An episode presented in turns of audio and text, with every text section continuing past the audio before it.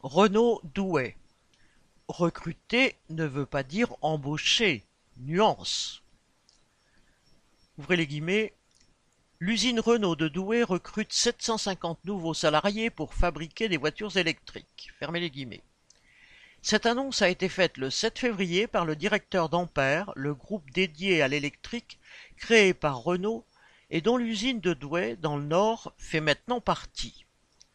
Selon le directeur, l'usine allait s'appuyer sur France Travail, ex-Pôle emploi, pour attirer des nouveaux salariés.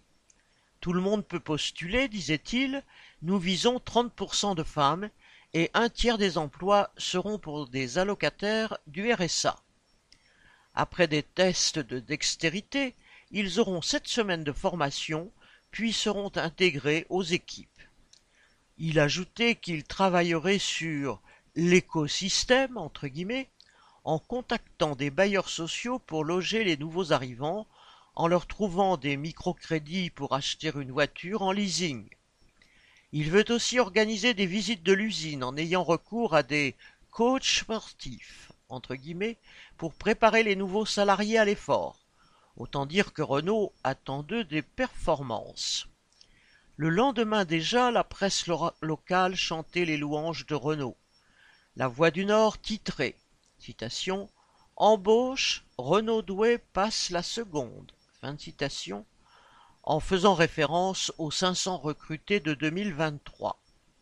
Mauvais exemple, 100 d'entre eux seulement avaient fini par être embauchés. Pour les 750 recrutements de 2024, on est loin aussi. 250 seront des intérimaires, corvéables à merci, mais pas embauchés. Les 500 autres auront un contrat d'un an renouvelable seulement une fois pour six mois. D'ailleurs, fin 2023, près de 1000 contractuels qui étaient dans l'usine depuis 18 mois ont été renvoyés alors qu'ils connaissaient bien le travail et que beaucoup d'entre eux souhaitaient être embauchés. Mais non, place à 750 nouveaux qui ne seront sans doute pas mieux traités. Il n'y aura peut-être pas beaucoup d'embauchés au bout des 18 mois, mais il est sûr qu'ils seront tous mal payés.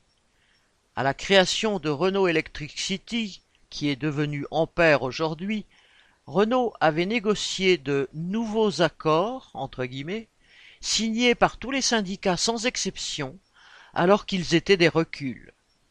L'un d'eux était la possibilité de recruter de nouveaux salariés en les payant moins que ceux déjà arrivés. Et on y est, et ces nouveaux salariés seront payés juste un peu au-dessus du SMIC.